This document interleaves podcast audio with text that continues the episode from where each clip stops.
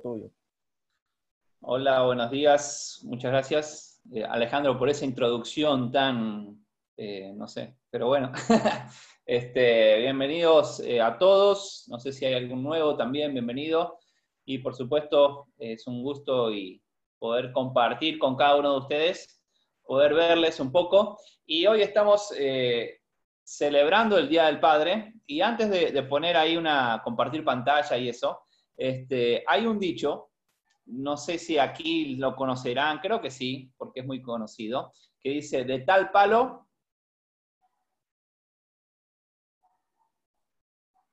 Talastilla. Talastilla. Ahí está. Talastilla. Talastilla. Pensaba que me había friseado. No, no, no.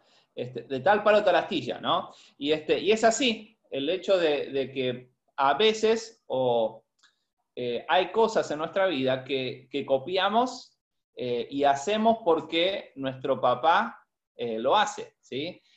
o somos de una manera, o dormimos de alguna manera, o no sé, comemos algo, ¿por qué? Porque nuestro padre lo hicieron. Quiero tomar un tiempo, quizás un minuto, para ver que alguien me pueda, que nos pueda compartir yo soy así porque mi papá es así, o, yo hago esto porque mi papá eh, siempre lo hizo así, este, o digo tal frase porque mi papá lo, dice. A ver, ¿quién se anima a compartirnos algo?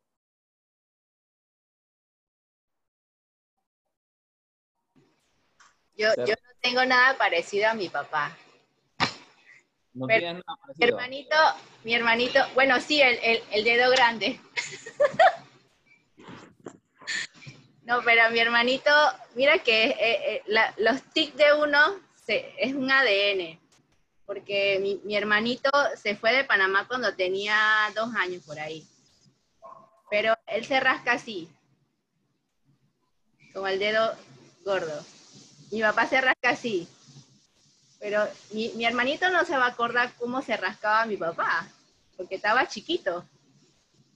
Entonces, ese, ese es algo que, es algo curioso. Muy bien, wow. Muy bien, el dedo gordo, ¿eh? de tal palo de la astilla, y dice, yo soy pelona como mi papá, dice Jenny K. Yo ¿eh? camino igual que a mi papá. Tengo el mismo... Celia dice que camina Yo tengo una. A mi papá no le gusta el lapio, a mí tampoco. ¿A qué, qué, qué? A mi papá no le gusta el lapio y a mí tampoco. Muy bien, muy bien. Excelente. A mí tampoco me gusta el lapio, pero a mi papá le encantaba el lapio. Bueno, ya, ya, ya. Si no, ahí no, nos vamos hasta la una hablando de, cosas que tenemos igual a, nuestros padres. ¿eh? Y hoy vamos a estar hablando un poco en cuanto, en cuanto a esto. ¿sí? Voy a, tratar de compartir. Em, ¿Dónde está esto? Ahora sí.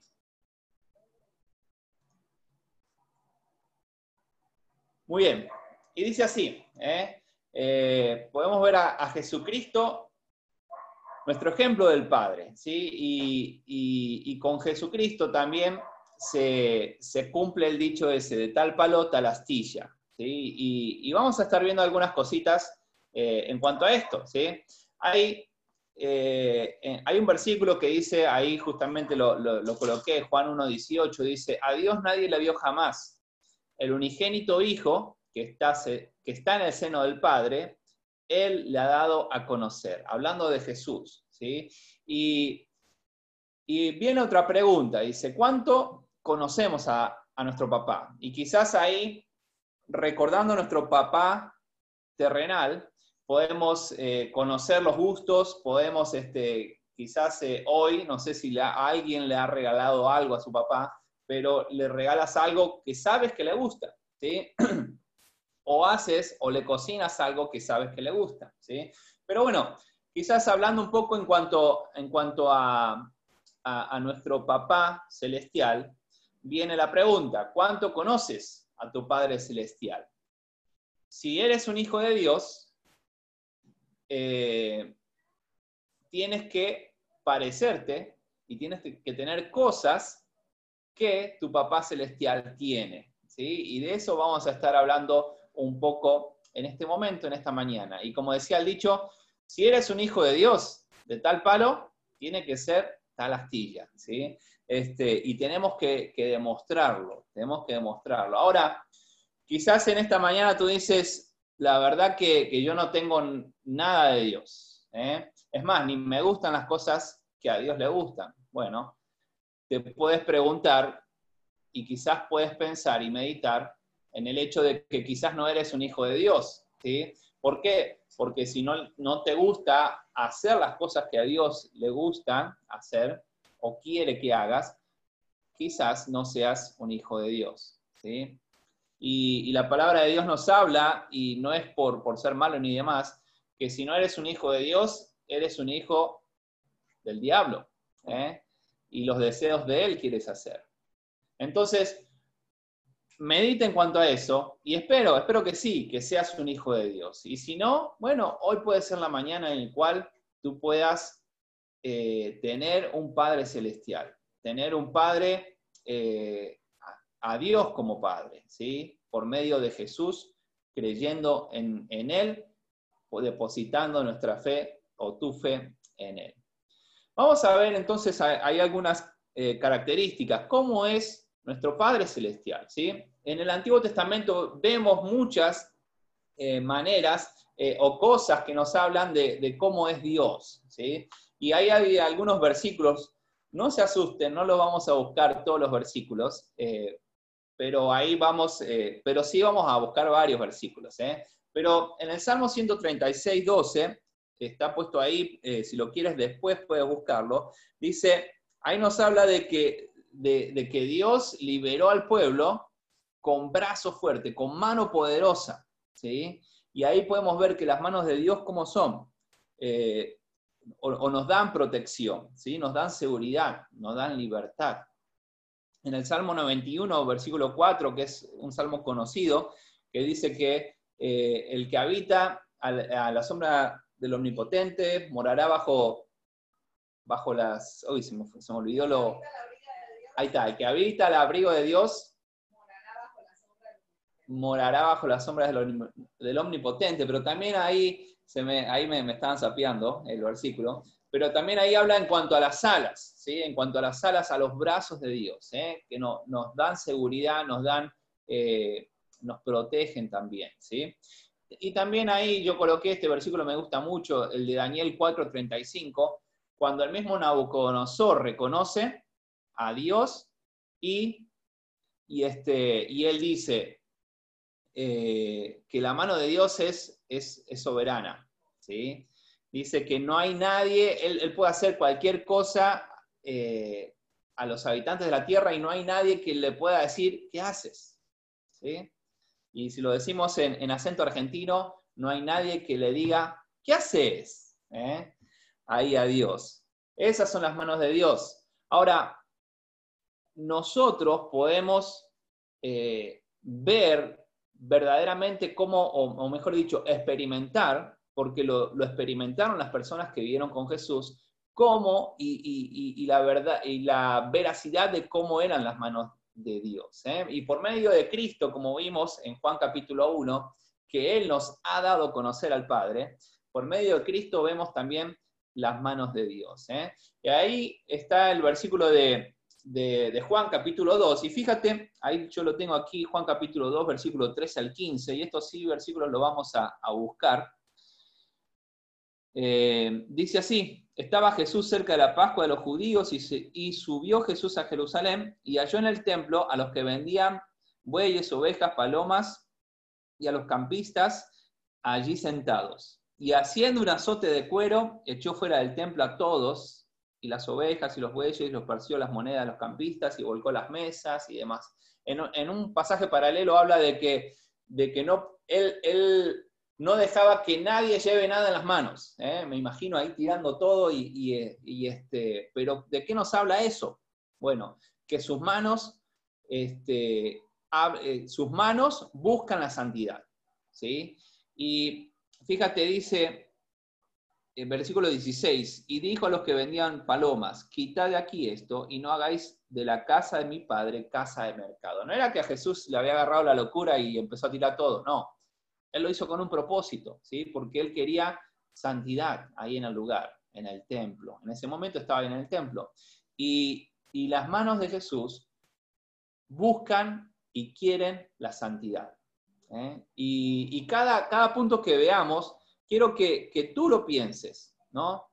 Porque Jesús es el Hijo de Dios, nos muestra, de tal palo tal astilla, como veníamos diciendo, en cuanto a la santidad que, tienen en sus manos. Este, ahora, nosotros también somos hijos de Dios y nosotros también tenemos que procurar esa santidad. ¿sí? Tenemos que buscar y tenemos que quitar y tumbar todo lo que no sea o lo que no nos permita eh, vivir en santidad, así como lo hizo Jesús. El versículo, el, siguiente punto, ahí está en, Lucas, capítulo 5, y me llama mucho la atención, este es un milagro que Jesús hace. Capítulo 5, versículos 12 eh, y 13, dice, sucedió que estando él con, en, él en una de las ciudades, se presentó un hombre lleno de lepra, el cual viendo a Jesús se postró con el rostro en la tierra y le rogó diciendo, Señor, si quieres, puedes librarme, limpiarme, perdón.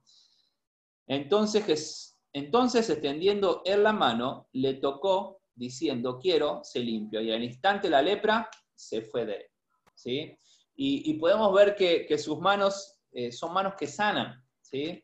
Y, me llama la atención este, este milagro, es porque, porque Jesús toca al leproso. ¿sí? Y ahora el leproso en ese, en ese momento o en, o en esa época, nadie le tocaba. ¿Sí? Este, es más, eh, era una persona inmunda y, y, vivía solo, vivía apartado. Eh, se dice también que llegaban como una campana y tenían que ir gritando que venía un leproso, leproso, leproso. Y, este, y fíjate que Jesús va y lo toca. Ahora Jesús también ha sanado o había, iba a sanar a otras personas o a otros leprosos y, solamente le habla y estas personas fueron sanas. ¿no? ¿Por qué lo toca? ¿Sí? No solamente que Jesús ahí sanaba en cuanto a, su, físico, sino que no lo dice la Biblia, pero eh, estaba meditando y, es lindo pensar que Jesús estaba también eh, supliendo cualquier falta que tenía esa persona. ¿Hace cuánto? Me imagino que mucho tiempo nadie lo tocaba, nadie quizás le daba un abrazo, ¿sí? Y las manos de Jesús logran hacer eso, ¿sí? No le importaba quizás qué tan pecador era o qué tan inmundo estaba y, este, y Jesús, Jesús le toca, Jesús le toca. Y ahora nosotros como hijos de Dios, ¿cuánto eh, quizás vemos a personas eh, que están pasando por alguna situación y quizás hay personas que, solo necesiten eh, una mano en el hombro o un abrazo, ¿sí? Y nuestras manos también pueden llegar al corazón de estas personas y poder estar con ellos, poder sanarles también o suplirle cualquier necesidad en cuanto a lo que estén pasando, ¿sí? Fíjate ahí el próximo pasaje que es, bueno, no lo vamos a leer todo el capítulo, pero es eh, en Juan capítulo 13, y es cuando, en la última cena cuando Jesús se levanta y dice ahí el versículo 3, están los discípulos ahí comiendo con él, y dice el versículo 3, sabiendo que el Padre le había dado todas las cosas en sus manos, en las manos, y me llama mucho la atención, ¿no? En ese momento Jesús, él sabía que, que él tenía todo en sus manos. ¿Sí? Tenía todo el poder, tenía el mundo, tenía, él era Dios, ¿sí? Y fíjate lo que escogió hacer. Dice, sabiendo que Jesús, sabiendo Jesús que el Padre le había dado todo, todas las cosas en, en las manos, y que había salido de Dios e iba a Dios, dice que se levantó de la cena, se quitó su manto y tomando una toalla se la ciñó y empezó a lavar los pies de sus discípulos. ¿sí? Y el versículo 3 ahí nos, nos habla de, de, unas manos que nos muestran humildad. ¿sí? Este, unas manos que, como decía, a pesar de que sabían que tenía tantas cosas, tenía todo en sus manos. Dios se lo había dado. pero él eligió agarrar los pies de, de sus discípulos llenos de polvo. Me imagino también que eh, muchos de ellos eran pescadores, así que eh, cuando uno anda descalzo mucho tiempo, el, pie se hincha o, se abren los dedos y demás, y esto está pasando en la cuarentena aquí, que anda- andamos descalzo para todos lados, y este, y pies, eh, podemos decirlo en panameño, bien hediondos, Jesús quiere o, o decide agarrar y comenzar a limpiar, ¿sí? En humildad en humildad como, como él, él, él- decide, él decide hacerlo. Ahora, este, también el versículo 8 nos habla y dice, eh, cuando fue a Pedro, Pedro le dijo, no me lavarás los pies jamás. Jesús le respondió, si no te lavare, no tendrás parte conmigo. ¿no? Y también esas manos en las cuales él estaba haciendo eso, nos habla de- de comunión, ¿sí? unas manos que, que dan comunión. Este, un tiempo atrás, eh, en un, yo creo que hace como dos años atrás, un grupo de Estados Unidos, de una iglesia, eh, que había venido en una noche ahí en el campamento que estábamos reunidos eh, entre los jóvenes de ellos, este, entre los misioneros, ellos tomaron ahí un tiempo y eh, leyeron este pasaje y los pastores mismos empezaron a lavar los pies de cada uno de los jóvenes. A mí me tocó mi turno también y la verdad que, que me sentía bien incómodo, ¿no? Que alguien viniera, este, y bueno, en, mi caso un pastor, eh, viniera y, y- me tocara los pies, me los lavaras, y, y, que, o sea, me imagino en ese momento cómo se sentía Pedro, ¿no? Qué, qué incómodo se sentía. Y este, al ver a Jesús haciendo esto, ¿sí? Pero ahí los pastores de, Estados Unidos que, que- hicieron esto también hablaban de- del hecho de que queremos llegar a esa comunión, ¿no? A esa comunión, a que no importe cuán sucios estás, sino si hay que lavar algo, vamos a lavarlo. Si hay que confesar algo, vamos a confesarlo. Yo estoy aquí, estoy aquí ayudándote, acompañándote. Eh, el próximo, la próxima eh, versículo, creo que, lo conoces también, y está en Lucas capítulo 15, y, y no- y nos habla, es, es la historia de- del hijo pródigo, ¿sí? ¿Cómo son las manos de Dios? ¿sí? Y, y Jesús nos, nos la mostró con, con esta historia. Y ahí en el, en el capítulo 15, el verso 20, dice que, que el hijo eh, reconoció que lejos estaba, que en ese había sido en, en apartarse de su padre, dice, y levantándose, vino a su padre, y cuando aún estaba lejos, dice, lo vio su padre y fue movido a misericordia, y corrió y se echó sobre su cuello y le besó, ¿no? Y es así, las manos de Dios son manos de, de perdón, ¿sí? Esas manos o, esos brazos que, te abrazan. A pesar de que estés lejos, si tú quieres regresar, si tú tienes el deseo de cambiar, Él te abraza. Él, él tiene los brazos abiertos siempre. Y no solamente eso, que te abrace y demás, fíjate que versículo 32 dice, más era necesario hacer fiesta y regocijarnos, porque este tu hermano dice, era muerto y ha revivido, se había perdido y ahora es hallado. ¿sí? Y, el perdón trae eso. ¿sí? No solamente eh, que tenemos que tener manos de, para perdonar, sino también para regocijarnos con esa persona que busca, que busca ese perdón. ¿sí? Y, y pensando, pensando en que, en que Jesús era de tal palo, tal astilla, nosotros siendo hijos de Dios, somos como nuestro Padre Celestial. ¿Cómo son tus manos? Tus manos, eh, tus manos buscan la santidad en ti. Tus manos también este, buscan poder sanar heridas en otras personas.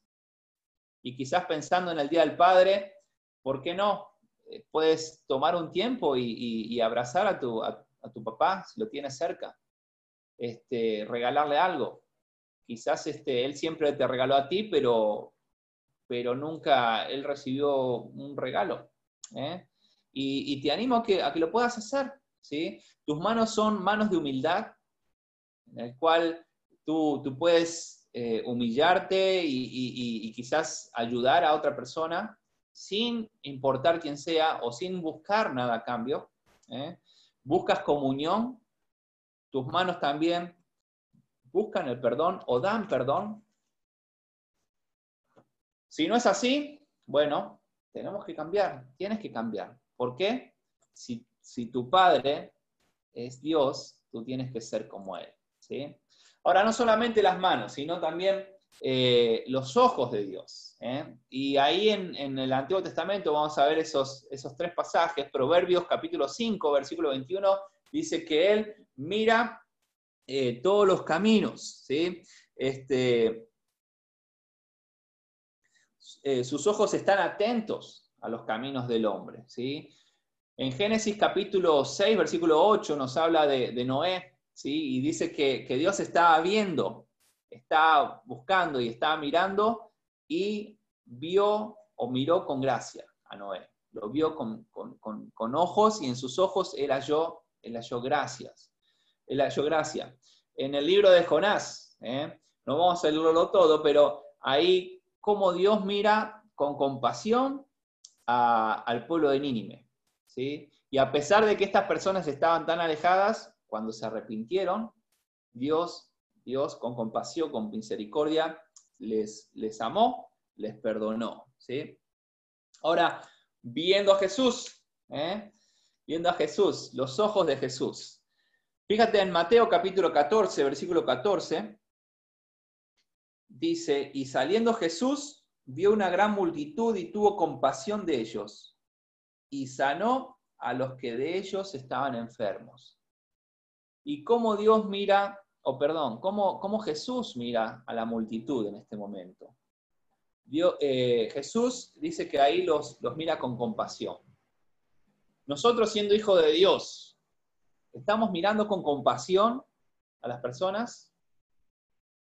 Eh, ¿Cuántas veces nos, eh, nos hacemos los que, lo- lo- lo- o sea, no vemos la- a las personas con, con los ojos que tenemos que, tenemos que ver? ¿sí? Estamos viendo con compasión como Jesús, como Dios ve también al hombre. Vemos su- sus necesidades, y ahí fíjate que no solamente lo vio, versículo 15 y el- y el 16 del mismo capítulo dice, cuando anochecía, se acercaron a él sus discípulos diciendo, el lugar es desierto y la hora ya pasada. Despide a la multitud para que vayan a sus aldeas y compren de comer.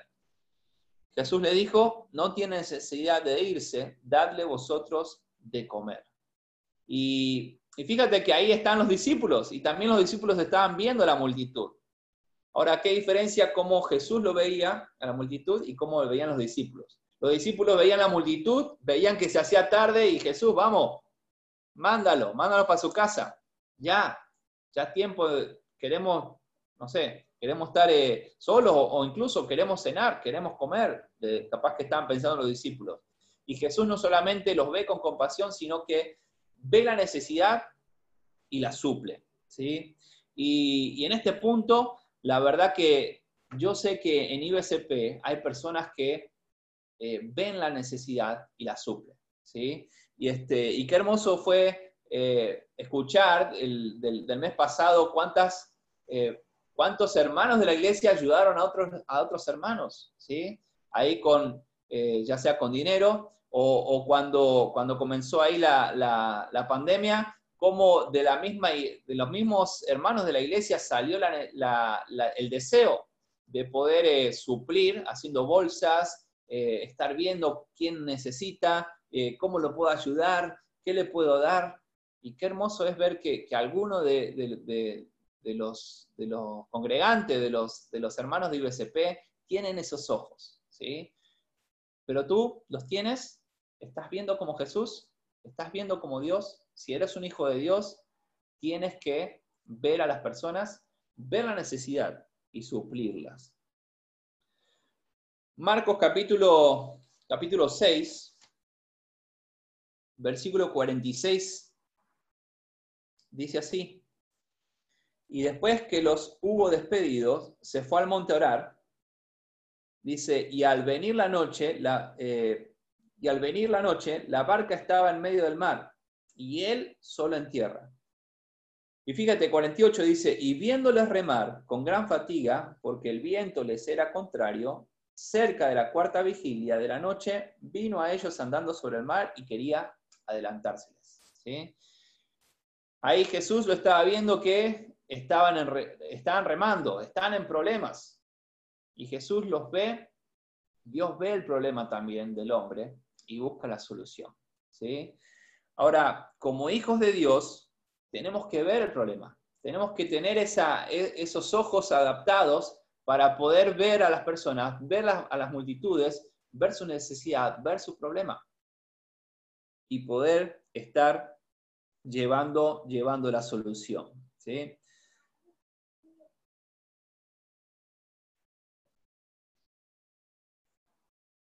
Aquí eh, Jesús no se, no se hizo, como diríamos aquí en, Panamá, no se hizo el chivo loco. ¿eh? Nosotros allá en Chiriquí teníamos, donde vivíamos, había una persona que, cuidaba la casa. ¿eh? O, bueno, cuidaba el jardín, cortaba el pasto y, limpiaba. pero nosotros ahí con Celia podíamos ver cómo él se hacía el chivo loco. ¿Qué es eso? Bueno, el man se escondía, cuando veía un trabajo, se escondía y de verdad. ¿eh? en nuestro edificio, eh, nosotros éramos los más jóvenes, eran puros viejitos, y, este, y cuando venía, no sé, la vecina que seguramente iba a pedir algo para, poder que le, que le ayudara, búscalo a esta persona. Búscalo por todos lados. No estaba.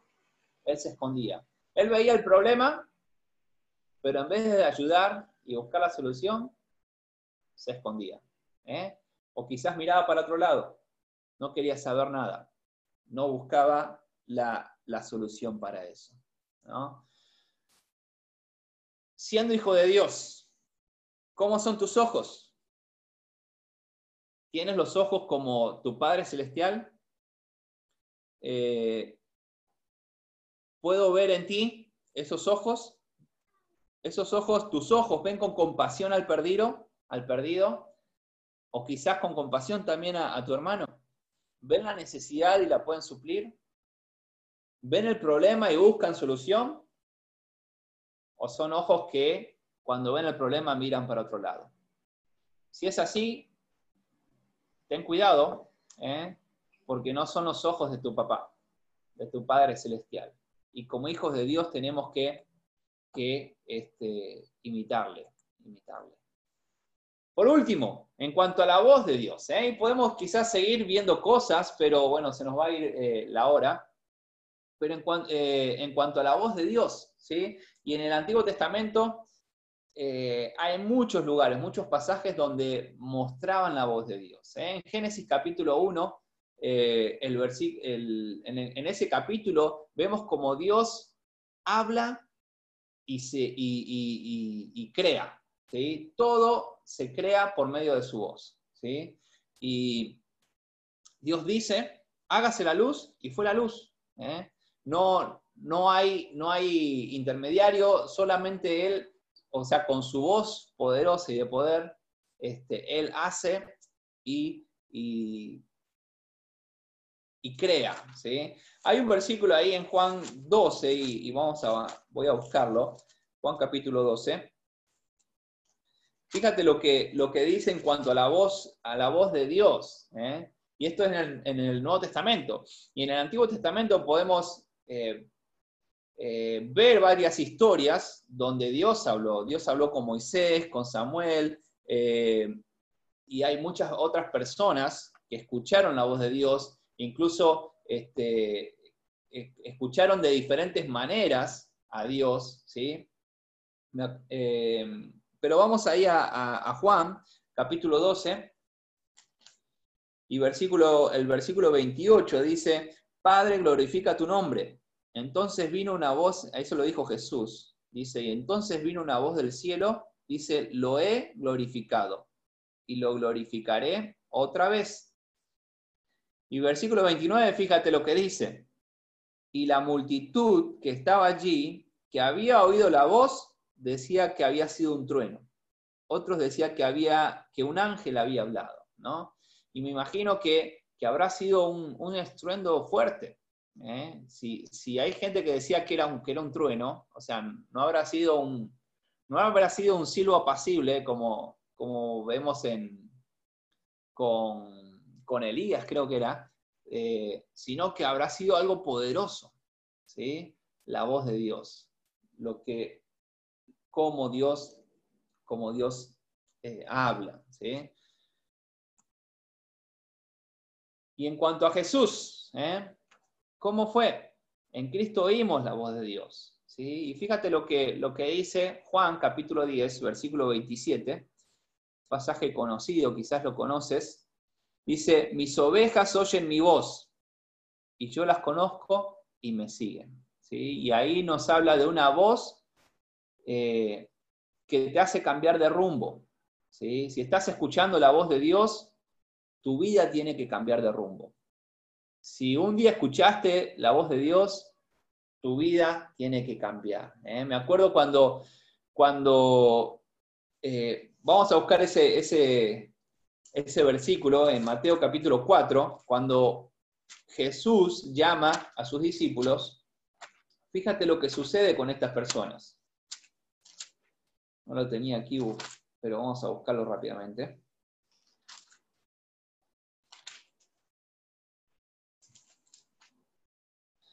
Mateo 4, versículo 18. Dice, andando Jesús junto al mar de Galilea, vio a dos hermanos, Simón, llamado Pedro, y Andrés, su hermano, que echaban la red en el mar, porque eran pescadores. Y Jesús le dijo, venid en pos de mí, y os haré pescadores de hombres. Ellos entonces, dejando al instante las redes, le siguieron. ¿Sí? Un cambio, un cambio en su vida. Toda su vida había sido pescadores, pero cuando escucharon la voz de Dios, hubo un cambio en su vida. ¿eh? Hay, hay, otro pasaje que, que, en Lucas capítulo 5, que y cuando Jesús los llama a sus discípulos, dice que, y dejándolo todo, le siguieron. Dejaron toda su vida, todo lo que hacían, todo lo que eran, y le siguieron. No solamente que, que nos, nos, nos, hace un cambio, ahí en, en Juan capítulo 10, versículo 4, dice, y cuando ha sacado fuera todas las propias, hablando del, buen pastor, dice, va delante de ellas y las ovejas le siguen porque conocen su voz. ¿Sí? No solamente que nos, nos hace eh, un cambio en nuestra vida, sino que también nos guía, nos guía nuestra vida. Y, si, si, nos ponemos y si estamos atentos, Dios, eh, por medio de, de su palabra, nos va guiando y hay muchas cosas que, nos va diciendo y nos va guiando. En Mateo capítulo 28, 19 dice, por tanto, id, ¿sí? Tenemos que ir y hacer discípulos. También en, Juan capítulo 13, 13 dice que tenemos que amarnos unos a, otros, ¿sí? Que os améis unos a otros. Y así este, podemos seguir hablando y dando ejemplos en cuanto a la guía de Dios para nuestras vidas. Por último, también ahí la voz de, Jesús. Dice capítulo 11 de Juan, versículo 43, dice, y habiendo dicho esto, clamó a gran voz, Lázaro, ven fuera. ¿eh? Y sabes lo que sucedió después, ¿no? El que estaba muerto de tres días, dice que se levantó y salió, ¿sí? Y, y qué hermoso es pensar que la voz de Jesús es una voz que da vida al hombre, que da vida al hombre. Ahora, nosotros, como hijos de Dios, ¿cómo es nuestra voz? Podemos, eh, estamos, con nuestra voz, estamos dándole vida espiritual a otros, compartiéndole del Evangelio. Estamos siendo, eh, estamos siendo guía a otros, mostrándole cómo tenemos que andar en la vida cristiana. Eso también lo llamamos como discipulado. Estamos eh, ayudando a cambiar a otras personas, quizás dando consejos. Si eres un hijo de Dios, tiene, tiene que estar estas cosas en ti. De tal palo, tal astilla. ¿eh? ¿Cuánto conocemos a papá? Empezamos pensando. ¿eh? Empezamos hablando en cuanto a nuestro Padre terrenal. ¿Cuánto conocemos a nuestro Padre celestial? Si, si no le conoces, como decíamos al principio, es porque no eres su hijo. ¿eh? O quizás eres su hijo, pero le conoces poco. Bueno, tienes que, que empezar a esforzarte, tienes que empezar a conocerle más. ¿Por qué? Porque como Él es, nosotros también tenemos que ser. Y viene la última pregunta. Al mirarte, ¿puedo ver, yo puedo ver las manos, eh, las manos de Dios en ti? Recuerda lo que traían esas manos. ¿Puedo ver los ojos de Dios en ti? ¿Puedo escuchar la voz de Dios en ti? Si no es así, como decía, sabes que, tienes que cambiar. ¿eh? Y si es así, te animo a que continúe siéndolo así. ¿eh? Y te animo a que, a, que, a que puedas seguir creciendo y compartiendo eh, acerca o mostrando a otros acerca de Dios. Vamos a, orar en, este, en este momento. Dios, te doy gracias por, porque eres nuestro papá. Gracias porque eh, no estás lejos, a pesar de que estás en el cielo. Gracias porque podemos conocerte. Y gracias porque por medio de Jesús podemos, eh, podemos verte o, podemos eh, saber cómo, cómo actuar. Y, Dios te pido para que en este momento, Señor, ayúdanos, que nos ayudes a poder estar cambiando cosas y, que nos podamos parecer más a ti, Dios. Dios, ayúdanos a, a, poder tener esas manos, eh, como veíamos, esas manos que, den perdón, que busquen la santidad, esas manos que, suplan cualquier necesidad. Señor, ayúdanos a, a que nuestros ojos también puedan ver con compasión a los perdidos a poder estar viendo el problema y también buscando la solución. Señor, ayúdanos a, que nuestra voz también pueda eh, llevar salvación, pueda llevar vida, pueda llevar y ser de una, ser guía a otros, Dios. Dios te pedimos para que podamos ser eh, hijos buenos, hijos como, como nuestro Padre, como tú, Señor. Te pedimos esto en el nombre del Señor Jesucristo. Amén.